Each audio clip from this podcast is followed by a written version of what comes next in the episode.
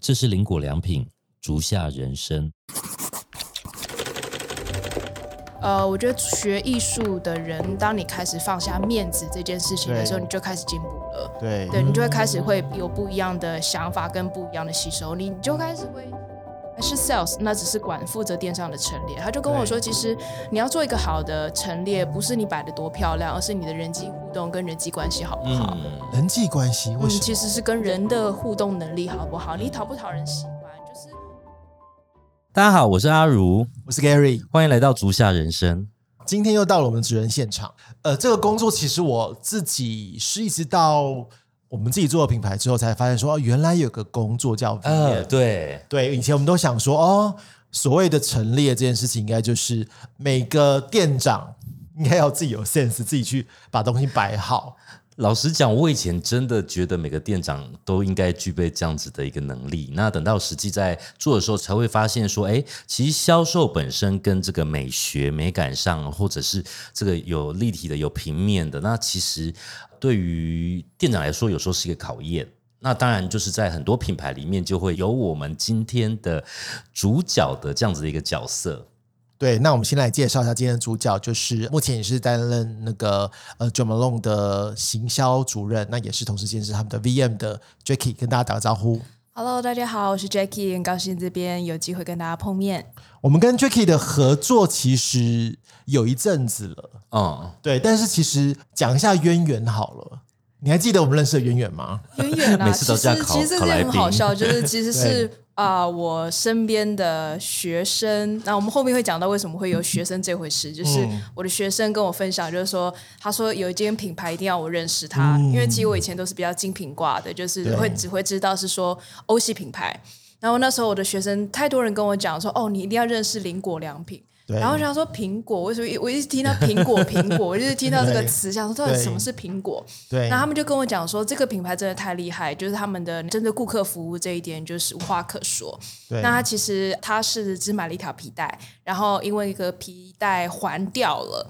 然后他说，那个他们的店长，他就回去找店长，然后店长记了这件事情，大概记个半年。对然后真的找到这个呃合适的时候，还特别打电话给他，让他去拿了这个东西。对对，所以他对这个品牌的印象太好太好，其实这也不是、这只是一个 case，那他其实不单只有一个，他是有好多人都跟我这样说，就是对呃林国良品的服务真的做的特别的好。对，那也是因为这样子，那我在我自己的课程后面邀请就是两位来到呃我们的课程，那因为大家都对于手工制鞋这个东西，它其实是非常有兴趣的，那才邀请大两位来分享什么叫做手工鞋，那手工鞋的特色在哪里？那还有呃林果它的那个品牌特色，对，因为毕竟它是个台湾的品牌，这非常的少见，嗯，所以刚点出另外一个 Jacky，他除了是一个 VM 以外，嗯他事实上来讲也是一个搭配的讲师。对，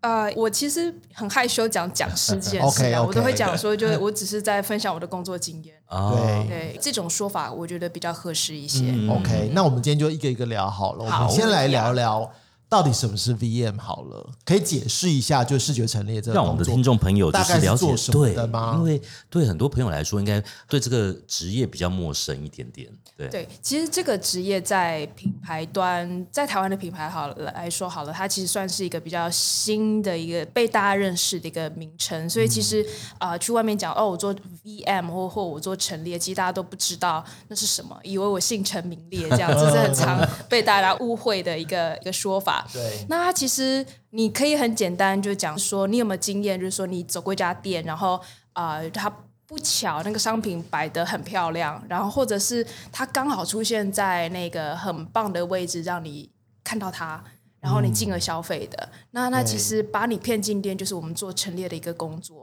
对，所以它比较像是第二线的销售人员，那只是我们不会跟你讲话，但是我们用眼睛你看到的东西，用商品来跟你沟通，这是我们的工作。嗯，对，而且你知道吗？在百货公司里面竞争非常激烈，是。你看一个楼层楼面会有非常非常多的品牌。对，那你知道我们的视觉，我们在走进一个百货商场的时候，你是怎么样被呃这个商品吸引住了？当然有可能原本就要去找某个品牌，可是有些时候也的确是这个陈列的这个功力，让我们就会莫名其妙就被吸引过去。视觉的部分，是是，确实是这样子。对，所以在呃，你大概讲一下你做过哪一些品牌的陈列啊？啊或是哪些业种？业种嘛，就是美式休闲品牌，那就是 Tommy Tommy Hilfiger。对然后再来的话，我也做过香妆品，就主要是香水。对，那再来的话，也跳过就是运动品牌，在 Adidas 也是做过陈列。对，所以这几个听起来，他们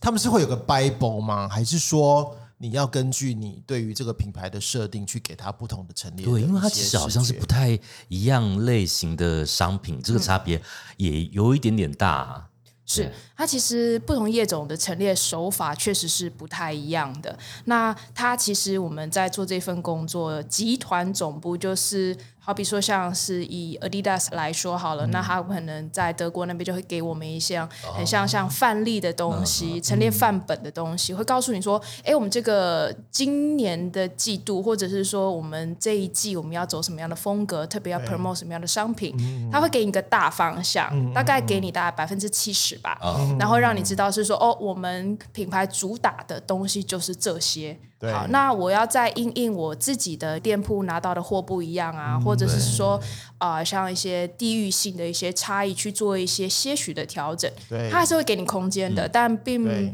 你在大范范本你是不可以去逾越它的，只要在范例里头都是可以的。每家店的那个样貌又不太一样，是对啊，尺寸也不太一样。对，那还有就是说，就是顾客群也差很多。就好比说，像以台北来说好了，就是在新一区跟天母，或者是说他在台北车站，那个客人是完完全全不一样的东西。地域对，性嗯，地域性会那。通常来讲，这些陈列它都有这么多的店，比如刚刚讲都很多都是连锁店。对那你要怎么办法去因因地制宜，或甚至是是你要都亲临现场吗？还是说你要怎么去让维持同一个调性到这么多店的形式？呃，其实看你多深入这个店铺，但其实以陈列来说，确实我们都是需要到现场去实际做调整，因为、呃，你不了解这个店铺，其实你在很多时候你都是在脑袋里面幻想。那你也知道，其实有时候呃。前线的销售伙伴们，他们也会有一些自己的想法。那你单纯只要他们拍照回传，那么他们都会有一些小投机的地方。是，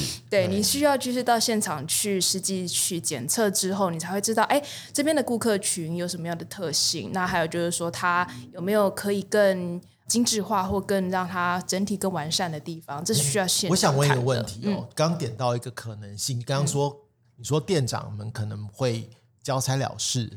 或者是可能会不一定按照你的东西走，为什么会这样子？想了解一下，说是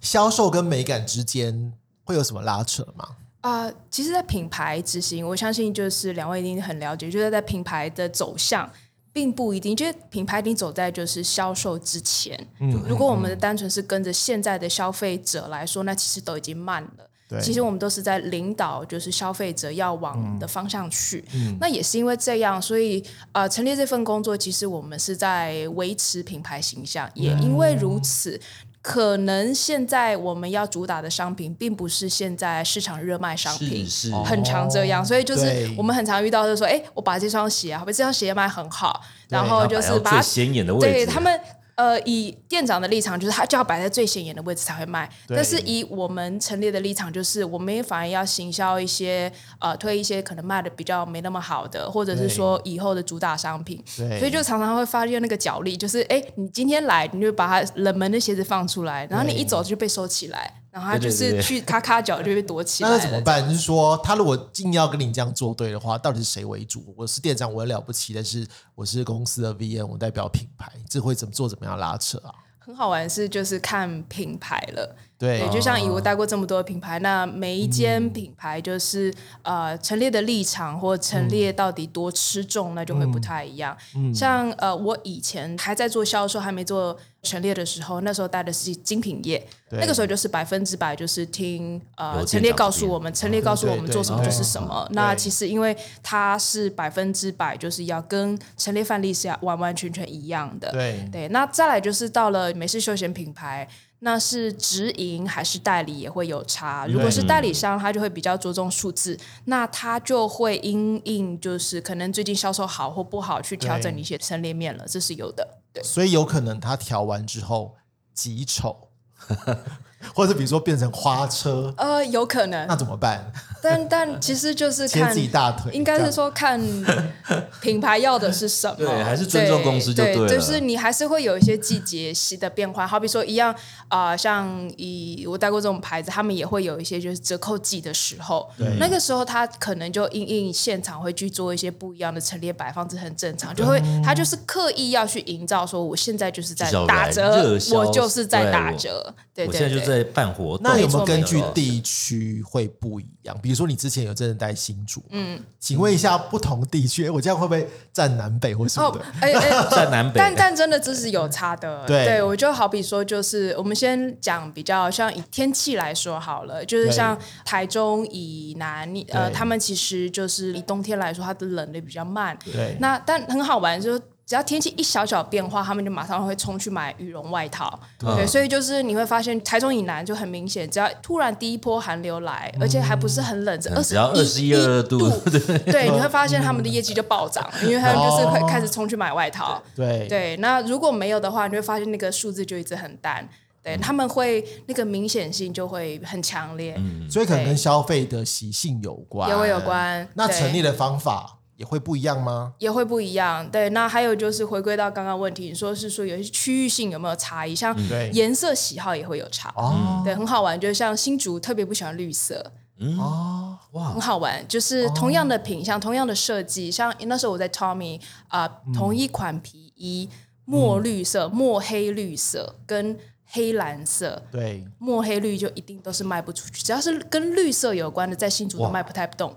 所以这个是店长会根据经验跟你讨论，这个部分可能会没有那么好销售，然后你来做一些啊相关的调有看报整这样。表这样对，那当然主要我们会依循报表，然后给我们一些回馈。那其实很好玩，就是后来才发现是说，确实新主人都不太，男生都不太喜欢绿色。对。对，那我们后来才知道，可能会有一些就是有那种呃什么戴绿帽啊那个情节在里头。对。对对，所以就是只要绿色商品真的都我这边又就想想问一个问题，我觉得是很有趣的啦，就是说，因为你刚刚说你在九马龙其实是行销为主，对。那通常来讲，行销的目的是在商品销售为嗯主，可能像刚刚讲说，你可能要看数字，看什么东西卖得好。对然后，但是 VM 的角度来说，有时候可能更是美感或是品牌的露出。嗯这件事情来讲，就是会以哪一个为主多一点？你觉得应该是要怎么去做这相关的一些比例上的调配啊？啊、真的看品牌。但如果以现在我的牌子跟我的身份的话，我会需要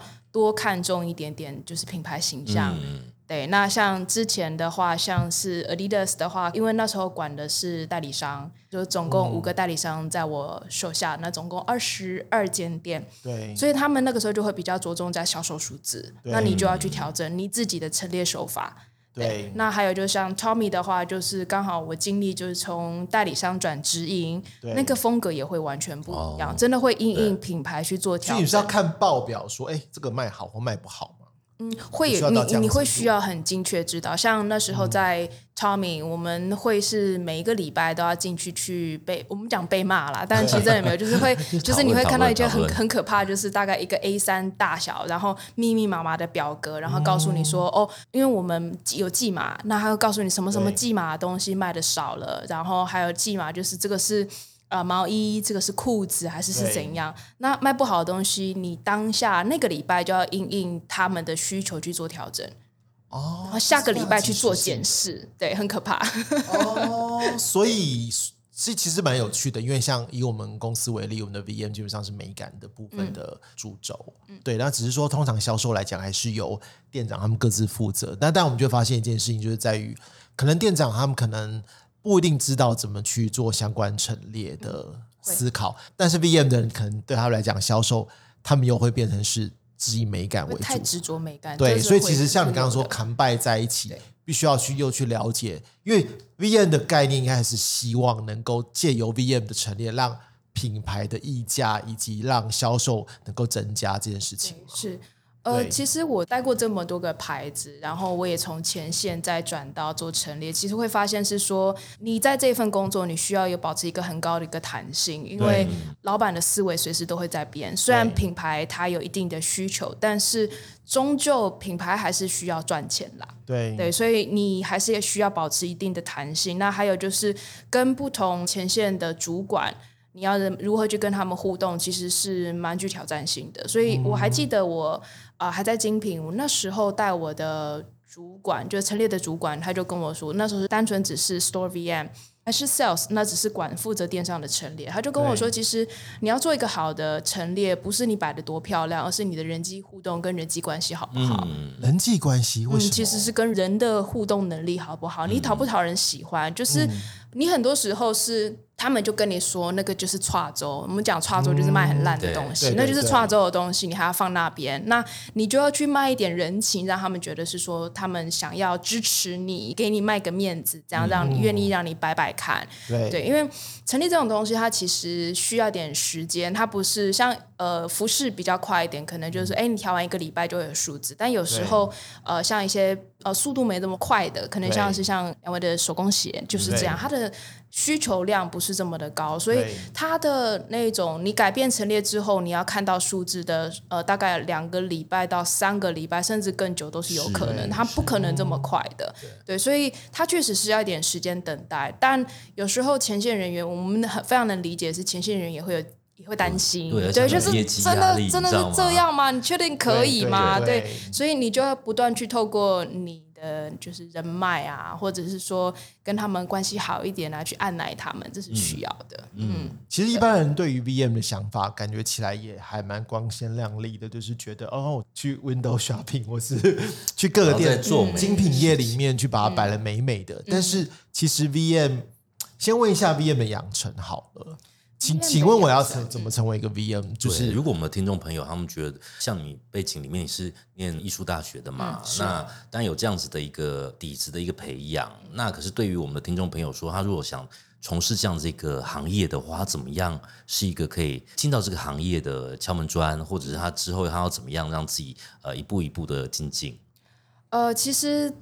这份工作就是有艺术相关背景是必须的啦，就是有点像是一个入门的门槛这样，所以你有这样子的基础的话，比较容易在投履历的时候，第一步会先被看到。这有点像是必须的 must have，就已经它不会特别标标出来但是就是你你是务必要有的。例如讲说我。是化工系，我投这个履历可能就完全没有人会理我。对，没有人会理你。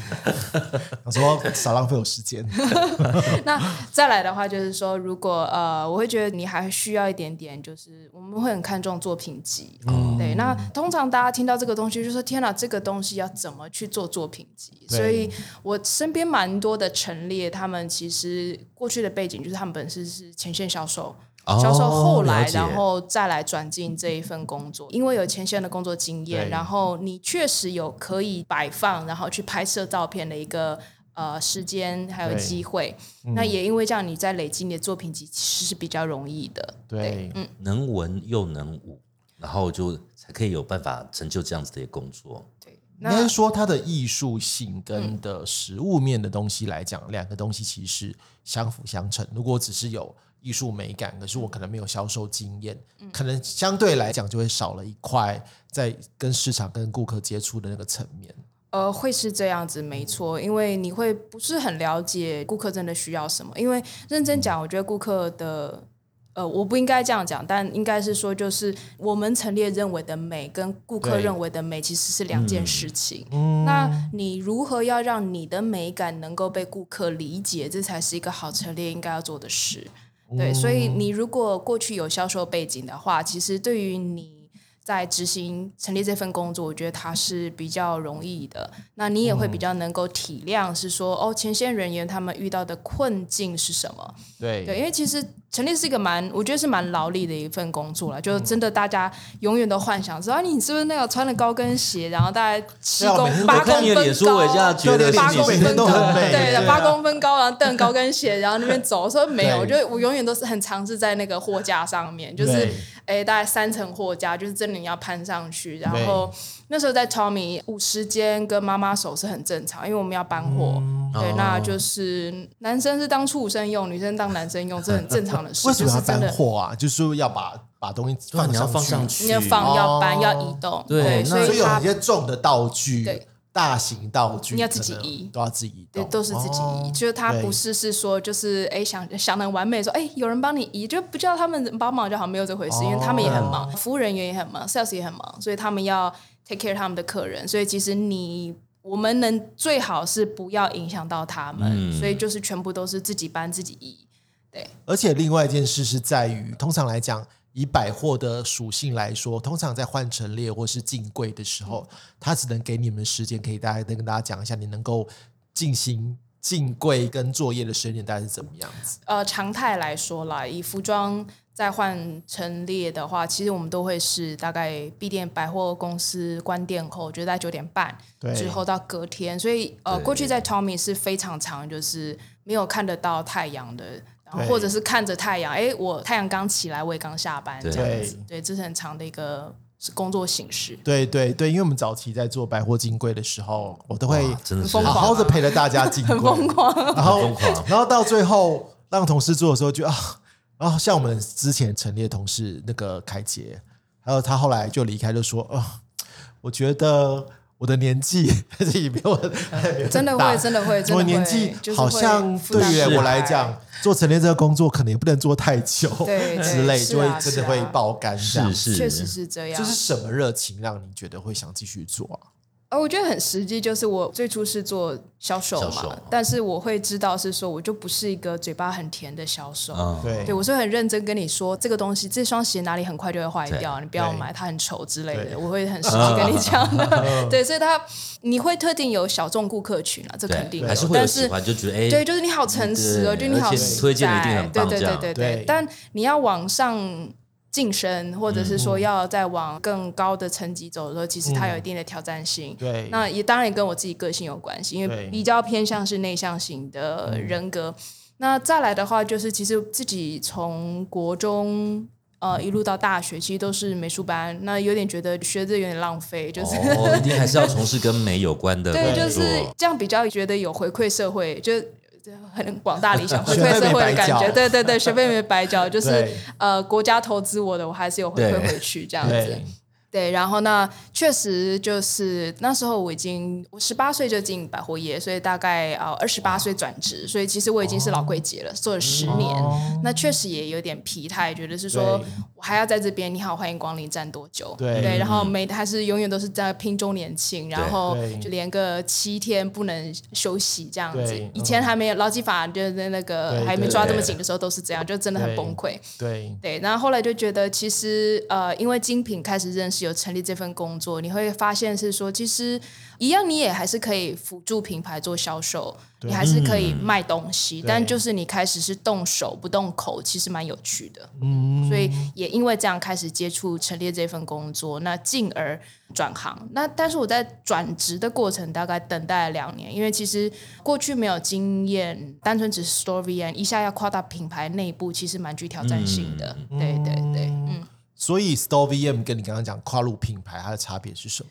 差很多，因为你的头衔就不一样嗯啊。因为像我以前的头衔，虽然我是 Store VM，在一零一那时候管在 Ferragamo 管了一百多平的店，对，但是你终究你 title 还是 sales，所以其实你的说服力还是有限，他们就会觉得是说。你真的可以做吗？但我承认，就是确实你在 Store VM 你做的单纯只是执行，啊。那呃你很难去开始就是用不同的层级去思考人家为什么要这样做。OK，也很多时候都是进了品牌之后才会知道，是说天啊，我那时候原来骂他们说怎么会干这种蠢事笨决策。思，维？那是是它是很正常，因为那是因为你不在这个角色，所以你才会觉得有这一种就是很刻板印象，觉得是说，哎，怎么办公室人都这么笨之类的，就但真的不是这样子，对。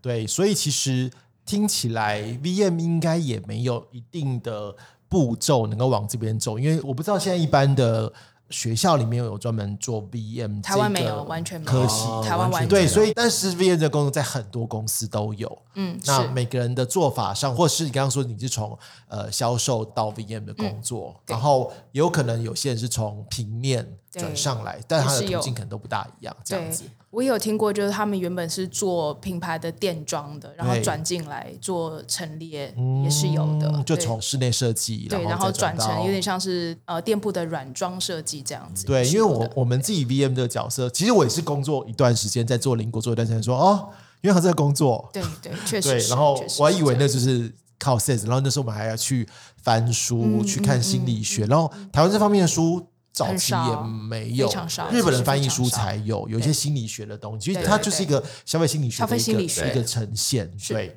那聊到了这份工作了，现在开始来聊斜杠了。嗯。就是我们认识 Jacky 的时候，是因为他在做一个是比较像是一个搭配的一个，你刚刚说那现在也还搭配，是啊。你不能说讲是要讲什么？搭配上面的应该讲说形象顾问吧？教学的工作，对 我不知道怎么说。对，然后为什么你会开始想要教大家怎么做搭配这件事情？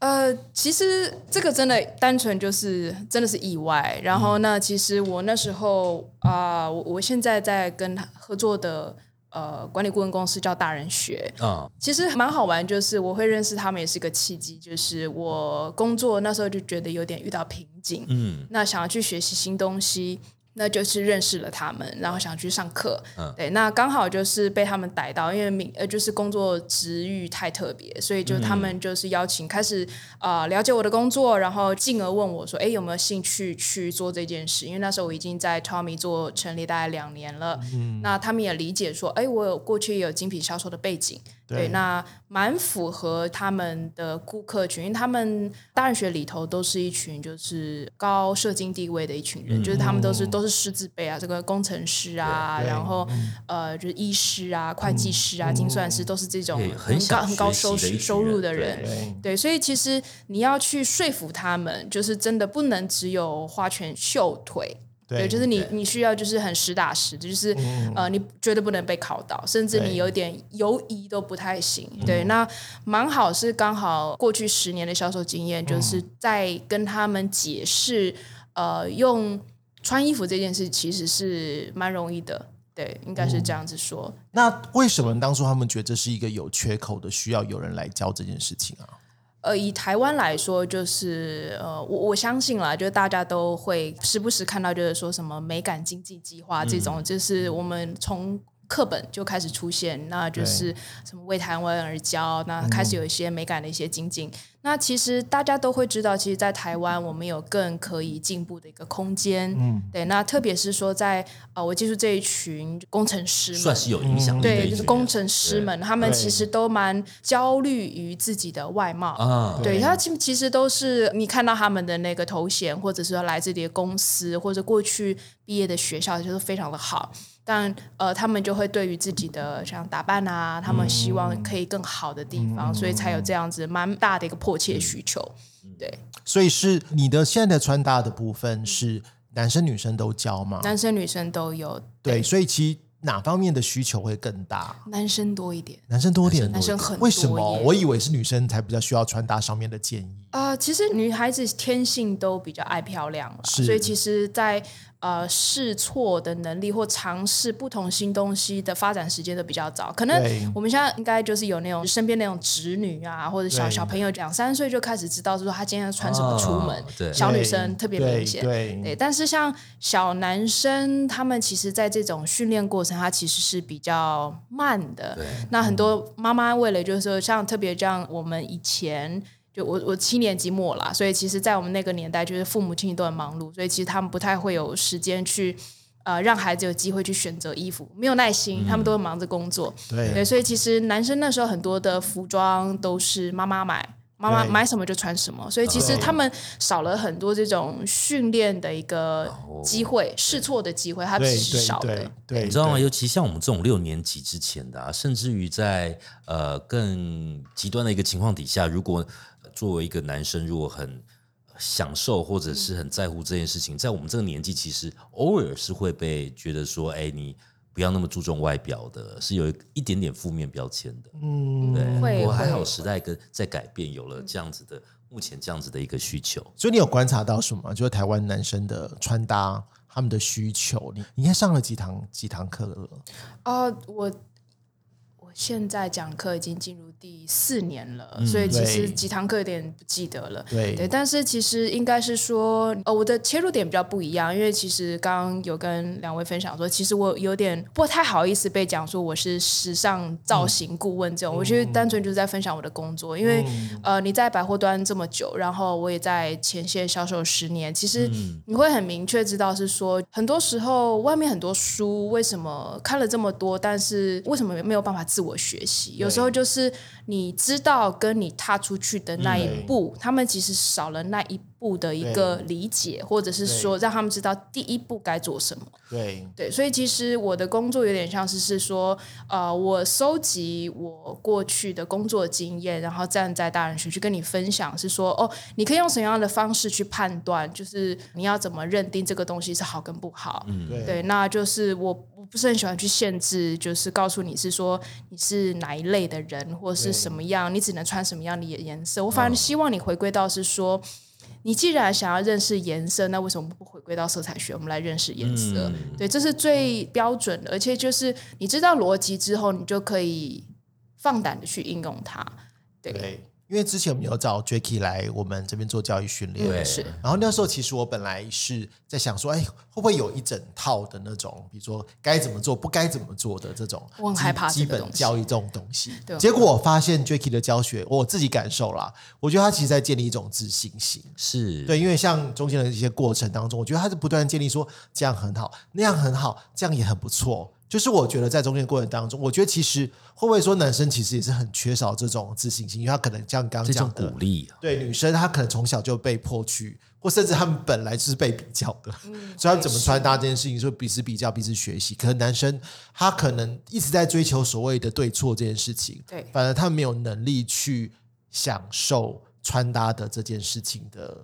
快乐。这这是百分之百正确。真就是其实呃，我在上穿搭课，就是我有太多的那种伙伴。哦，我不好意思叫他们学生，我就称呼他们伙伴，就是对呃，他们来就期望我提供所所谓的战袍这件事情。是 对，或者是说就是要给我标准答案。对对但其实呃，我在看穿衣服这件事，我都觉得它就只是我生活的一个状态。对。对，就是我也会随便穿的时候啊，就是谁随随便便都是永远都是九公分高跟鞋蹬着出门，其实还是会有一些状态是你需要很放松的，而且我们就只是普通人，嗯，对，所以就是你就是一个正常的状态，我觉得这样子就很好了。然后你穿着符合你的身份、你的地位，然后你的工作群的环境，我觉得这样就已经是很棒的。也自在有自信，对，因为服装是要帮助你，而不是是让你穿的有压力。嗯，对。那其实男生确实他们会很积极在寻找对错这件事，但很好玩的是，其实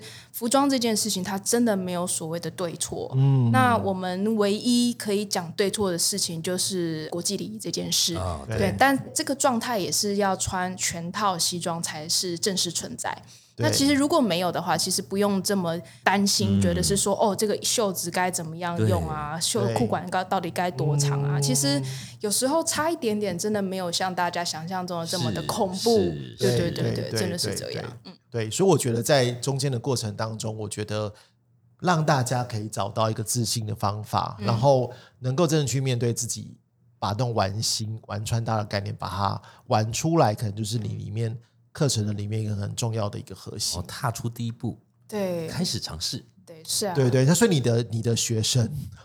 到后面呃伙伴伙伴 伙伴到后面来讲，其实你有看到他们的改变吗？啊、我我喜欢，我都会跟他们说，就是拜托你们，就是上完课之后，千万不要拿着你们的神奇小卡片冲去买东西，然后要买也千万不要买超过六千块以上的单品。嗯，对，就是我只希望你上完课之后，你去从这一全部里的东西去做一件你认同我在今天课程上讲的事情。那你认同，那你去执行。那你喜不喜欢这个变化？那你在这个改变的过程中，就是你有没有得到什么回馈？因为有回馈，你才会觉得这个是有价值的嘛。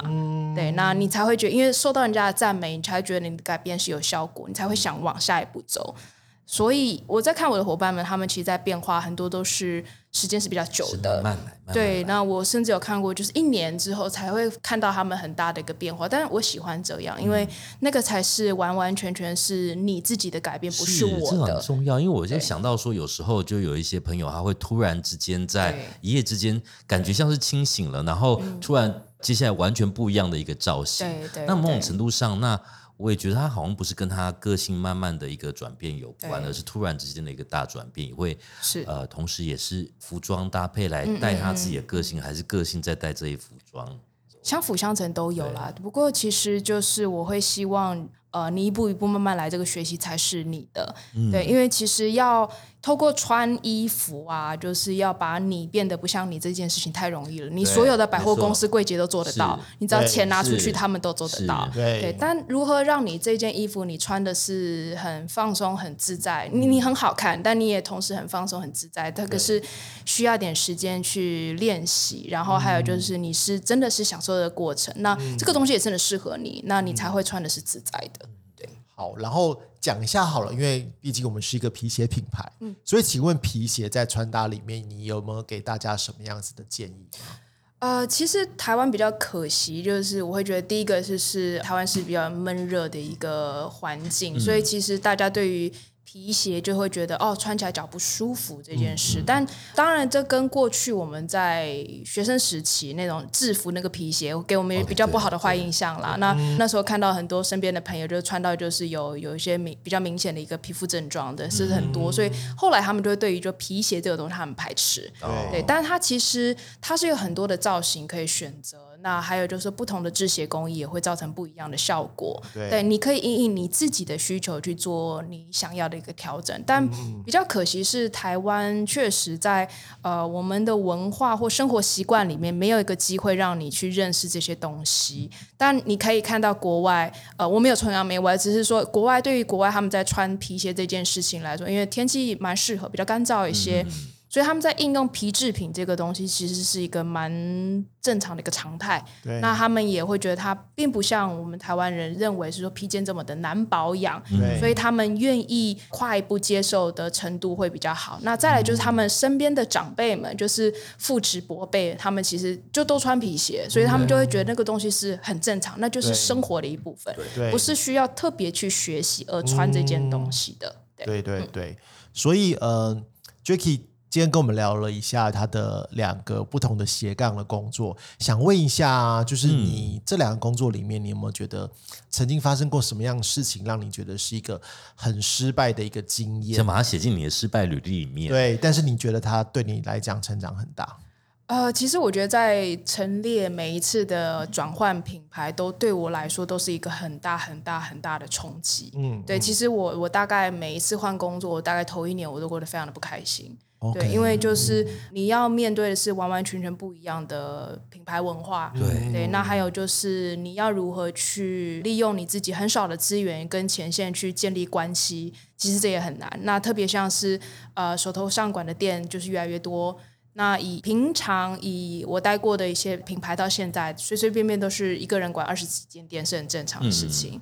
那店平数大小又有差，那像以 Adidas 来讲，它是最大的，那当然就是一百多平店，那你手头下一间店可能就有十几位到二十几位，含工读生。嗯，那你要如何去跟这些人去寻得一个连结，然后请他们帮助你？我觉得这是很愿意跟你合作，产生合作。对，然后有点像双面，其实你就是有点像是品牌跟店铺中间的桥梁。对，那你在品牌端，就是你要去应付好，不能说应付，应该是扮演好你的角色，你要去维持好品牌的形象。但是到你到前线的时候，也要用不一样的面向去应对他们。嗯，我觉得其实这是蛮具挑战性的。对，那其实最大的经验就是，哦，我在第一份陈列的工作就是 Tommy，就是很直接被店长讲说你摆的东西真的很丑，啊，对，直接改，叫他就直接当着你的面改。但是其实对，呃，我觉得这是蛮好的一个学习，因为呃，我觉得学艺术的人，当你开始放下面子这件事情的时候，你就开始进步了。对对你就会开始会有不一样的想法跟不一样的吸收，你就开始会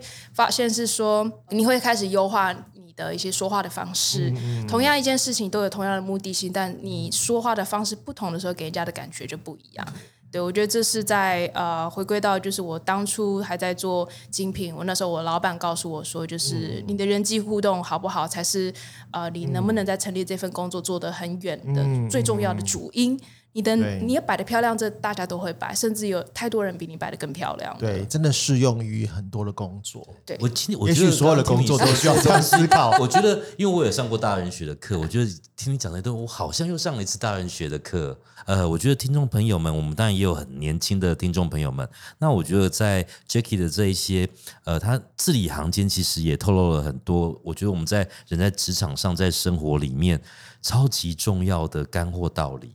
对，其实都很辛苦啦，对啊，就是你 你要不断的去调整自己啦。对对对，那很快的时间点，我们分享了就是 Jackie 的一些生活经验，但是最后还是要请你用一句话来形容一件就是你一直在做，可是可能不为人所知的一个可能一个人生的重要价值。什么是你的足下人生？不断向前走。嗯，也许方向不一定，哪怕你是原地打转，但是就是不要停下来，你都会有机会去找到不一样的一个机会点，下一步的机会点。因为每一个新工作都跟我前一份工作有关，哪怕是一些莫名其妙的斜杠，对。对，真的就是这样，很奇妙，很好玩，非常正面。对，每一件事情都有意义，不是巧合的，是啊，不是巧合。是像做讲师也是这样，就是愿意有勇气站上大人学讲台，也是因为我在。啊，之前工作不是很开心，所以就是去做了幼儿活动主持，做了三年。